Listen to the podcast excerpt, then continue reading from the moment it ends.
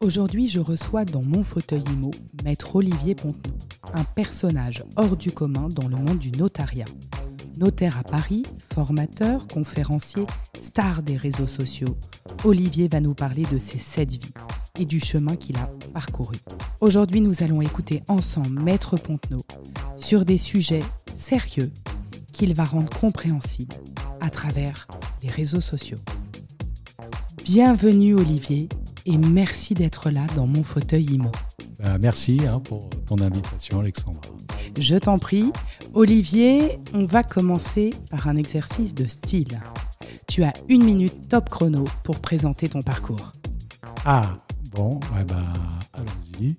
Euh, donc, je m'appelle euh, Olivier Ponneau, euh, j'ai 42 ans, je commence par la fin. Hein. je suis notaire à Paris 15e, donc je suis associé dans un groupe qui s'appelle Acté Notaire Associé. Et donc, j'ai commencé ma carrière dans le notariat quand j'avais 21 ans. Et j'ai gravi un à un tous les échelons de la profession. j'ai travaillé dans plusieurs études, dans tout ce qu'on appelle acte courant, donc euh, tout ce qui intéresse euh, les particuliers. J'ai travaillé aussi dans l'immobilier institutionnel et j'ai aussi travaillé dans des études euh, qui faisaient de la gestion de patrimoine avec une clientèle de, banques privées. Donc ça a duré un peu longtemps à mon goût, hein, parce que j'ai fait 17 ans de salariat. moi qui suis d'un naturel impatient, ça m'a pris pas mal de temps, mais ça a présenté l'avantage quand même de fortifier mon parcours. J'ai vu plein de structures, plein de clientèles différentes. Et euh, ça m'a donné de l'épaisseur quand je me suis associé à l'âge de 39 ans. Olivier, tu es très actif sur les réseaux sociaux. Tu peux nous en parler un peu? Oui, oui, oui. Les réseaux sociaux, j'y suis allé un peu par accident parce que euh, je me suis toujours intéressé à l'informatique, à euh, la technologie. D'ailleurs, avant de commencer dans le notariat, j'avais monté une start-up qui bon, qui n'a pas fonctionné, mais bon, Entrepreneur, Olivier. Oui, voilà, j'ai eu ce tempérament, euh, technologie, entrepreneur. Bon, je me suis lancé dans le notariat également parce que j'adorais le droit et c'est une, une, carrière qui, qui m'a attiré euh, très jeune. Mais euh, c'est vrai que après, j'ai pas pris le train des réseaux sociaux quand c'est apparu dans les années 2006, 2007, 2008 parce que je regardais ça de loin. J'étais encore la génération qui n'a pas grandi avec ce truc-là. Mais quand tu me parles de réseaux sociaux, est-ce que tu me parles de photos au bord de la piscine sur Instagram? Euh, Non, bah, c'est l'image que j'en avais en réalité. Hein. Euh, j'avais un peu l'image Facebook euh, superficielle, les clashs, etc. Et ce qui m'a fait changer d'avis, bah, c'est le confinement de 2020, parce que à cette époque-là, j'ai signé mon traité d'association et on s'est retrouvé confiné trois jours après. Donc je me suis retrouvé avec une grosse pression financière, des responsabilités, avec des entreprises à l'arrêt, bloqué à la maison, ma femme était enceinte. Donc je me suis dit, bon, il faut que tu fasses quelque chose, euh, surtout qu'à l'époque, au début du confinement, on disait aux gens que peut-être on ressortirait jamais dehors à cause des problèmes. Donc je me suis dit à ce moment-là, euh, il faut que tu agisses euh, sur le digital parce qu'il vraiment, c'est une question de survie. Donc je me suis retrouvé à m'intéresser à ces sujets-là avec beaucoup de temps à la maison, ce que quand on est notaire, on n'a pas. On n'est pas beaucoup à la maison, on a rarement beaucoup de temps à soi. Et euh, donc j'ai fait ma revue de presse euh, et euh, je me suis dit au départ, eh ben, je vais aller voir ce qui se fait aux US. D'accord. Je vais faire ma revue de presse et puis je vais commencer par copier les recettes qui marchent outre-Atlantique. Hein, Donc c'était un modèle économique que tu, bah, je me suis tu souhaitais euh, t'imprégner Il y, a forcément, euh, il y a forcément des gens là-bas qui ont eu des idées, qui ont mis des choses en place et je vais m'en inspirer. Et en fait, en faisant cette revue de presse, j'ai découvert quelque chose d'extraordinaire. Bah, rien. en fait, il n'y avait rien. Aucun modèle Ben non, en fait, j'allais voir les sites qui proposaient franchement, c'était pas fou. Euh, ça... Le contenu n'était pas. Euh, Il n'y avait pas de contenu. De qualité. Euh, le fond, la forme, c'était pas fou. Quoi. Chacun bricolait un peu dans son sens. J'allais même voir les, les, les, sites des grands cabinets d'avocats américains. bah, ça m'inspirait rien de, de, dingue, en fait. Et je me suis dit, en réalité, c'est une industrie, le droit en général, qui n'a pas du tout pris le virage de la communication comme a pu le faire un secteur comme le e-commerce, par exemple, où là, eux, bah, ça faisait 15 ans qu'ils étaient déjà dans la communication, les réseaux sociaux, le digital. Pour eux, c'était.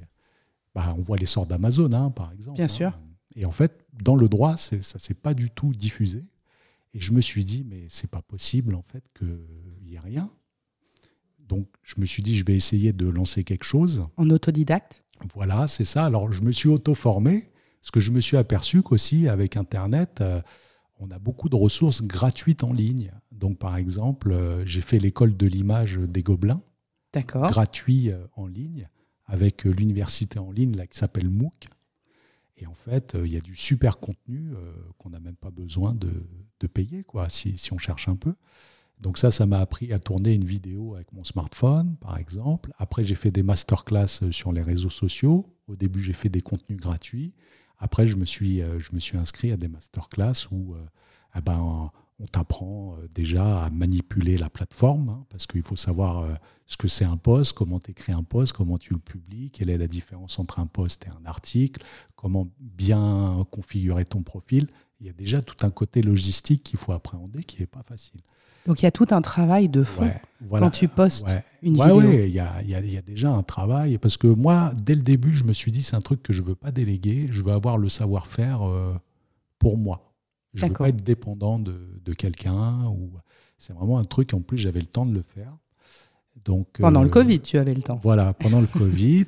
Donc vraiment, j'ai fait ça à fond pendant plusieurs semaines. Et puis après, j'ai commencé à publier euh, juste avant le déconfinement. Et au début, j'avais vraiment des objectifs euh, très modestes. Hein. Euh, d'ailleurs, moi, j'avais peur du ridicule à l'époque. Je me suis dit. De ton image?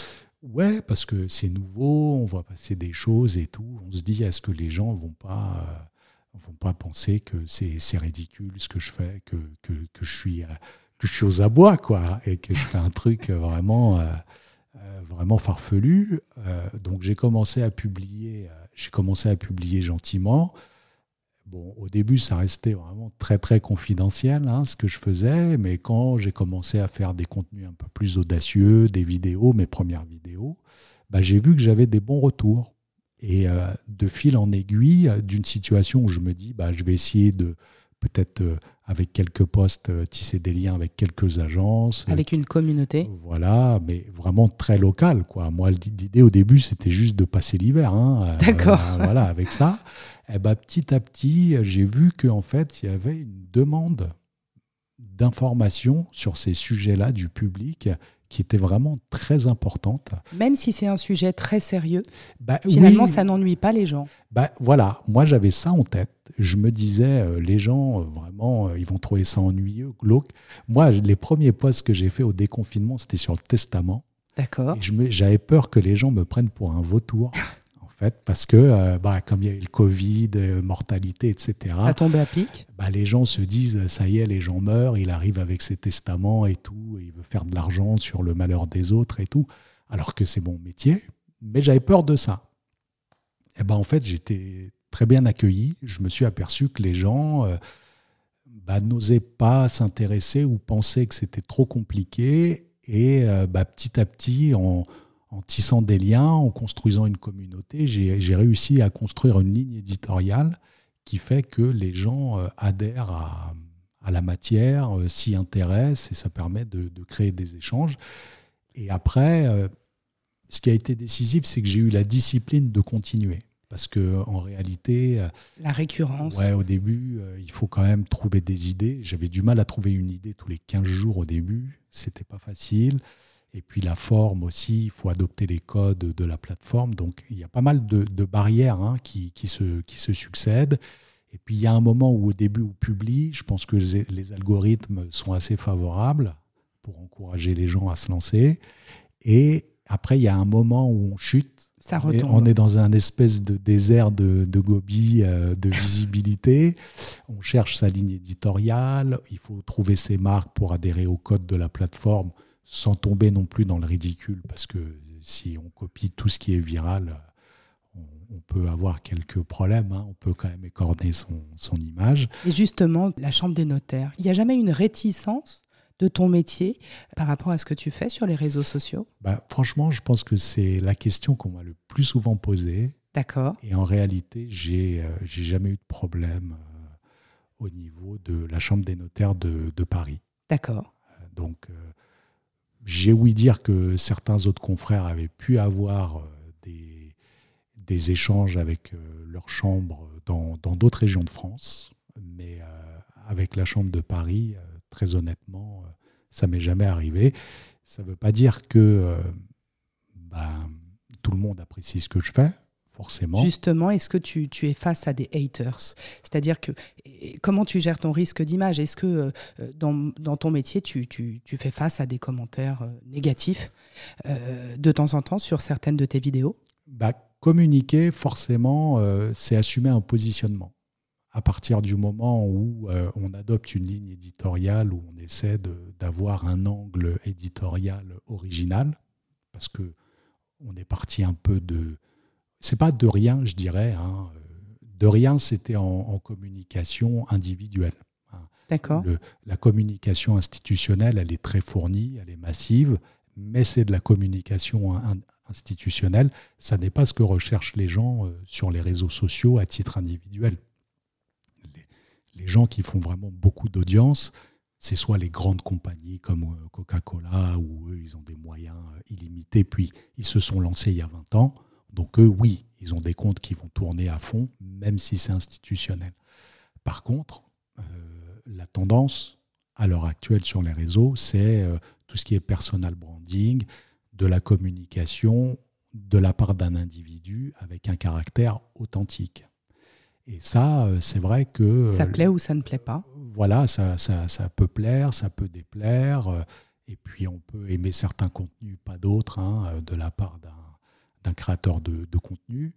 Alors, Comment tu gères ça? ben, euh, En fait, je pense qu'il faut avoir l'humilité d'être à l'écoute euh, des, des, critiques hein, qu'on peut avoir, euh, surtout au départ, quand on est, quand on est novice.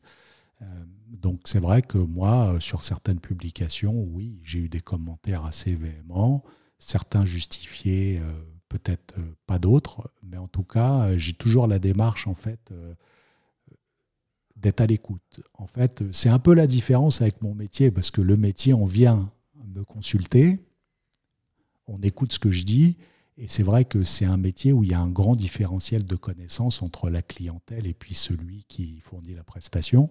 L'officier ministériel. Voilà, donc c'est quand même très rare d'avoir euh, une contradiction.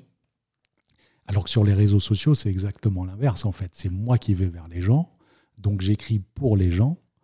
Et euh, si j'ai pas euh, la démarche en fait de remettre en cause soit une publication qui marche pas, donc elle fait peu de vues, bon ça c'est pas un problème, hein, soit euh, où j'ai des retours, certains retours négatifs, eh ben en fait ça c'est l'échec assuré en réalité, parce que en fait sur les réseaux sociaux c'est exactement l'inverse, c'est l'audience qui est totalement maître de de ce qu'elle souhaite écouter, de ce qu'elle souhaite euh, regarder. donc c'est vrai que c'est un, un changement de paradigme hein, quand on, par rapport à mon quotidien de, de. C'est un autre modèle économique. C'est un autre modèle économique, c'est un autre modèle de communication, c'est, beaucoup plus direct, c'est beaucoup plus horizontal. Entre guillemets. Et, et, justement, sans parler de retour sur investissement, Olivier, le réseau social, ça t'apporte quoi concrètement? Des nouveaux clients? Tu as réussi à obtenir des nouveaux clients? euh, ça peut être un, moyen de, développer euh, sa clientèle, mais c'est un moyen qui est euh, indirect et euh, il faut publier vraiment sur le long terme. C'est-à-dire qu'en fait, les gens vont vous voir et ils vont te voir, ils vont constater que tu as des connaissances sur certains sujets, l'immobilier, qui les intéresse, qui les intéresse, la fiscalité des problématiques que eux peuvent rencontrer ou que leur entourage peut être amené à, rencontrer. Mais en fait, souvent, ça va déclencher un rendez-vous avec le notaire euh, qu'ont les gens, en réalité. D'accord. Tu bosses pour les autres notaires euh, En grande partie. En réalité, moi, j'ai eu beaucoup de messages de gens qui m'ont dit ah, bah tiens, j'ai vu votre poste, euh, je vais aller voir mon notaire, comment je peux préparer le rendez-vous, par exemple. Donc, c'est vrai qu'il y a un caractère aussi collectif, hein, parce que les notaires, voilà, on, est une profession qui, qui, est très, très structurée. Donc, les gens, en fait, tu vas développer des relations avec eux. Ils vont penser à toi parce qu'ils te voient le week-end, le soir, ils lisent tes publications. Et ça peut déclencher des contacts directs avec des gens qui ont, des besoins ou, euh, ou des difficultés. Ou indirects. voilà, ou indirects. Par le biais de leur entourage. Euh, voilà, par le biais de, de leur entourage. Mais ça veut dire qu'il faut qu'il y ait une récurrence, parce que tu ne vas pas faire un poste et récupérer 10 dossiers. Oui, il n'y a pas un lead direct. Euh, non, c'est parce que la, la, personne a lu 15 fois, 20 fois, 30 fois. Tu t'es quelque part un peu ancré dans, dans son subconscient, je dirais, sans faire de psychologie. Hein, C'est comme le film Diversion, tu l'as vu avec Will Smith? C'est un peu ça? Euh, C'est On te met devant toi un certain nombre de signes en rapport avec euh, le sujet. Et euh, au bout de, de, de, 10, 15 fois le même signe devant une personne, et eh ben c'est une évidence, cette personne, quand elle aura un besoin, elle va acheter cette marque, ce produit. Bah c'est ça, hein, parce que le, le, fait de scroller euh, avec son, son, téléphone, les publications défilent, tu vois, tu vois, après tu vois plusieurs fois la personne, et finalement, ça va augmenter ton taux de recommandation. Bien sûr. Évidemment. Euh, ça va aussi renforcer ton réseau euh, déjà existant, parce qu'en en fait, les gens qui te connaissent déjà bah, vont te voir plus souvent ils vont être rassurés. Ils vont être rassurés et puis tu vas, euh, tu vas augmenter ta présence dans leur esprit, en réalité. Et puis ça peut être aussi un moyen bah, de, de, tisser des liens avec, euh, avec d'autres institutions, d'autres entreprises euh, qui, qui, vont être intéressées par, Bien sûr. par, par échanger des, des savoir-faire ou des, des, communications sur certains sujets. Et justement, en parlant de sujets très actuels, est-ce que dans une certaine forme, les réseaux sociaux peuvent être un, échappatoire à la morosité liée à la crise immobilière que l'on traverse dans notre pays en ce moment? Bah, C'est vrai que sur les réseaux sociaux, tout a tendance à être plus rose hein, que dans la réalité, parce qu'on cherche quand même à montrer euh, une bonne image en réalité. Et aussi, euh, moi, c'est quelque chose qui m'a enrichi à titre personnel, c'est que ça m'a connecté avec plein de tendances, plein d'évolutions, plein de technologies dont, euh, dont tu te sers aujourd'hui ouais, que je ne soupçonnais pas. Par exemple, je me suis beaucoup intéressé aux crypto-monnaies, à la blockchain. Alors c'est vrai que les instances notariales en parlent depuis longtemps, mais sur les réseaux sociaux, bah, comme on a une récurrence, on suit des gens, on commence à s'y intéresser, on fait des rencontres aussi eh ben, euh, oui, je me suis intéressé à tout un pan de la société qui avait évolué, parce que sinon, on a tendance un peu à être dans sa bulle euh, au quotidien, ses clients. Rester sur ses son, ouais, son, business. On vit un peu dans une bulle, alors que grâce aux réseaux sociaux, bah, j'ai vu un peu, euh, voilà, un détail tout bête, hein, mais j'ai vu l'anglicisation des titres professionnels, par exemple, ou avant moi, je suis né dans les PDG, maintenant c'est CEO, CTO. et, euh, et, voilà, c'est des évolutions qu'on voit euh, avec euh, plus de retard dans le vrai monde. D'accord. On est plus connecté aux tendances sur les réseaux sociaux à la source, et encore plus si on parle anglais, parce que là, on les voit arriver. Et alors, si je reviens sur, sur la crise immobilière, Olivier, il y a quelques années, vous, les notaires, avez justement subi une crise. Euh, est-ce qu'on peut faire un parallèle justement avec la crise que, que, l'on a aujourd'hui dans notre profession? Et, surtout, est-ce que tu as des conseils à donner à la profession qui nous écoute? Là, tu parles de la crise des années 90 euh, euh, qui avait eu. Par exemple, oui. Bah, c'est, la cause est un peu différente parce que la, la, la, crise des années 90, elle avait été causée par les, les excès de des reventes d'appartements, ce qu'on appelait à l'époque les marchands de biens, où en fait, euh, voilà, il, y avait eu une survalorisation du marché avec des excès bancaires. Et là, c'est un peu différent parce qu'on sort d'une période avec des taux euh, très bas, avec un déficit de l'offre qui est structurel en France hein, depuis. Euh, ça, ça date, ça date pas d'hier. Et euh, effectivement, alors moi je ne parlerai pas de, crise à proprement parler, euh, je parlerai plutôt de, retournement de tendance pour l'instant, c'est-à-dire qu'on a été sur une tendance où il y a eu beaucoup de,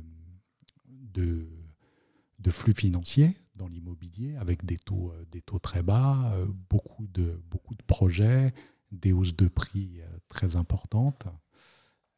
Aujourd'hui, c'est plutôt freiné. Voilà, et là, voilà, du jour au lendemain, en fait, ça a été brutal.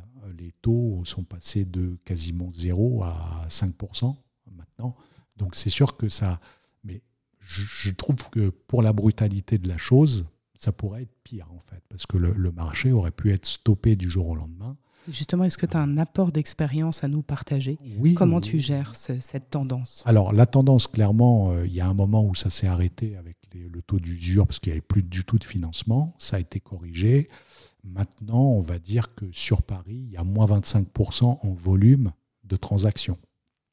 Ce qui, pour l'instant, on retrouve des niveaux d'il y a quelques années. En réalité, c'est plus un retour à la normale des euh, dix dernières années euh, que vraiment une crise. Un rééquilibrage du marché. Oui, voilà, c'est ça. Parce que moi, pour moi, pendant quelques années, on a vécu une forme d'excès. C'est-à-dire que moi, quand je me suis installé dans le 15e, par exemple, les appartements se vendaient en 24 heures.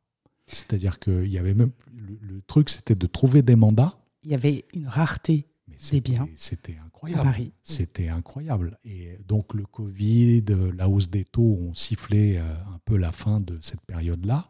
Mais ça ne pouvait pas durer, parce que l'immobilier, quand même, c'est on n'est pas sur des biens qui se vendent en 24 heures, euh, sans visite, euh, en envoyant un texto, juste en ayant lu une annonce. La visite virtuelle, ça, ça fonctionne. Oui, voilà. Donc, je pense qu'en fait, il y a beaucoup de subjectivité dans, dans, l'immobilier. Et c'est vrai qu'on ne peut pas prendre comme référence une période d'excès pour dire qu'on est dans, dans une crise. Ça, c'est mon opinion. Maintenant, il y a clairement des problèmes sur le marché. Il y a des problèmes d'accès au crédit pour une partie de la population. Euh, il y a des problèmes aussi avec les constructions de, logements. D'ailleurs, le Congrès des notaires l'a mis en, évidence hein, il, y a, il, y a, quelques jours. Et, euh, Mais comment tu rassures tes clients, bah, justement, sur l'avenir Je pense que euh, quand on a... Moi, mon opinion, hein, c'est que l'immobilier, c'est quand même un rempart contre la pauvreté, à titre personnel parce que je vois que dans, moi je suis dans le 15e sud, donc euh, il y a une diversité de clientèle très importante. Euh, je peux avoir des profils qui paient l'impôt sur la fortune, avec des, plusieurs millions de patrimoine, avec des gens et des retraites très modestes. Et en fait, j'ai vu plein de gens faire ben, relever leur niveau de vie au moment de la retraite en vendant de l'immobilier pour s'acheter une maison dans le sud ou alors à faire un viager pour avoir un reste à vivre plus important. Et s'ils n'avaient pas l'immobilier, ces gens-là, ils seraient euh, dans une forme de précarité quand même. Et moi, je pense que quand on a l'opportunité d'investir... L'immobilier est un ascenseur social Je pense, ouais. Je pense, euh, Je pense euh, parce que si on n'investit pas quand on a la capacité de le faire, on ne sait pas si on pourra demain. Peut avoir un problème professionnel, on peut avoir un souci de santé. Et si on ne l'a pas fait quand les planètes étaient alignées, on ne sait pas si on pourra le faire plus tard. Et moi, j'ai j'ai eu un paquet de clients en face de moi qui se mordaient les doigts de ne pas avoir investi à 20 ans, 25 ans, 30 ans. C'est trop euh, tard. Bah après, quand c'est trop tard, euh, c'est trop tard. Donc c'est vrai qu'il y a les prix, il y a les taux, etc. Mais si on investit sur une durée de 10 ans, 15 ans, 20 ans, sur des choses où on paie, euh, où il y, a un marché qui, qui, qui fonctionne, on s'y retrouvera. Bah pour moi, c'est important. Ouais. Important. Olivier, la question de la fin. Je vais te laisser t'enfoncer dans mon fauteuil IMO. Oui. Te projeter. Olivier, si tu étais une pièce dans un appartement, ce serait laquelle et pourquoi? Ah oui, c'est une bonne question, une question métaphorique. Bah, moi, j'ai tendance à dire la cuisine, euh, parce que... Beaucoup euh, disent la cuisine. Ouais, bah, surtout quand on est professionnel de, l'immobilier, en fait. Hein. Il, y a, beaucoup de travail en coulisses. Les gens, souvent, voient euh, la vitrine, la visite, euh, le rendez-vous de signature. Mais il y a tout un travail euh, en coulisses très important. Cuisine ouverte ou fermée, du coup? Bah, À l'heure actuelle, elle est encore fermée. euh, parce que euh, les gens ne soupçonnent pas, et c'est nous hein, qui ne faisons pas suffisamment savoir, tout, tout le travail qui est en coulisses. mais en fait, ce concept de cuisine ouverte qui est très tendance hein, dans la gastronomie, c'est un peu le must hein, en ce moment, bah, c'est un peu mon projet avec ce que je fais sur les réseaux sociaux d'arriver à le, à faire savoir, c'est-à-dire faire savoir tout, tout, ce que ça demande comme réflexion. Tout le travail en amont. Ouais, tout, tout, le conseil et puis tout l'intérêt pour les gens de, de prendre des décisions et, de, et de, se faire conseiller. Ouais. Merci beaucoup Olivier bah, d'être venu dans mon émission. À très bientôt. Merci à toi.